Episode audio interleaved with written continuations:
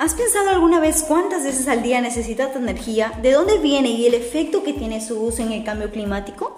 Calentar y enfriar nuestros edificios, movernos y transportar mercancías son actividades que han provocado un aumento de los gases de efecto invernadero desde mediados del siglo XX, incrementando la temperatura media del planeta, ya que los gases contaminantes retienen el calor sobrante que refleja la superficie de la Tierra. La totalidad del sistema vivo depende continuamente del Sol, pero la manera como la energía penetra y se distribuye a lo largo del sistema ha sido organizado por la vida misma a lo largo de millones de años. La atmósfera, tal como hoy la conocemos, es un regulador de la energía.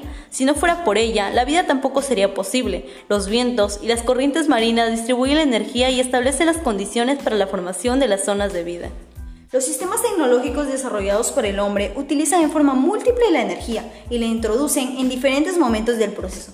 A lo largo de la historia, el desarrollo técnico se puede medir por el manejo de la energía. Los cazadores primitivos aprendieron a manejar el fuego para la satisfacción de sus necesidades. Primero para protegerse contra el frío, luego para acorralar a las presas en las faenas de caza. Son los primeros usos de la energía de las que tenemos noticias. Desde ese surgimiento nos preguntamos, ¿hasta qué punto las elecciones de fuentes de energía contribuyen al aumento de efectos en el cambio climático global? El clima global está cambiando, lo que entraña riesgos cada vez más graves para los ecosistemas, la salud humana y la economía. El reciente estudio de la EMA indica que las regiones de América también se enfrentan a los efectos del cambio climático, como la subida del nivel del mar, el aumento de los fenómenos meteorológicos extremos, las inundaciones, las sequías y las tormentas.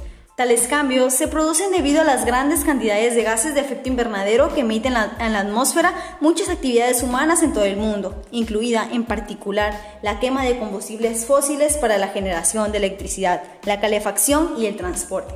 Esta combustión también emite contaminantes atmosféricos que dañan el medio ambiente y lamentablemente también la salud humana. Nuestro uso y producción de energía tiene una enorme repercusión en el clima, y lo contrario es también más cierto. El cambio climático puede alterar nuestro potencial de producción de energía y nuestras necesidades energéticas. Por ejemplo, los cambios en el ciclo del agua influyen en la energía hidráulica y el ascenso de las temperaturas aumenta la demanda de energía para los sistemas de refrigeración en verano, mientras que reduce la de los sistemas de calefacción en invierno.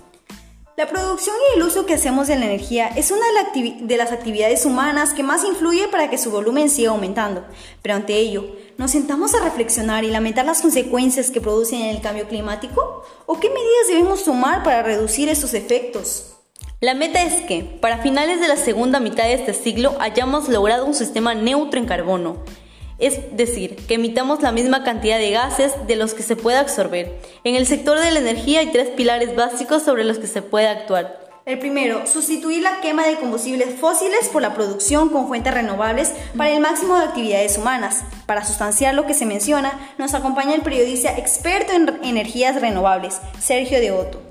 Es imprescindible que cambiemos este modelo energético, que descarbonicemos la energía con la incorporación de las energías renovables libres de emisiones, un paso que estamos ya tardando demasiado tiempo en emprender.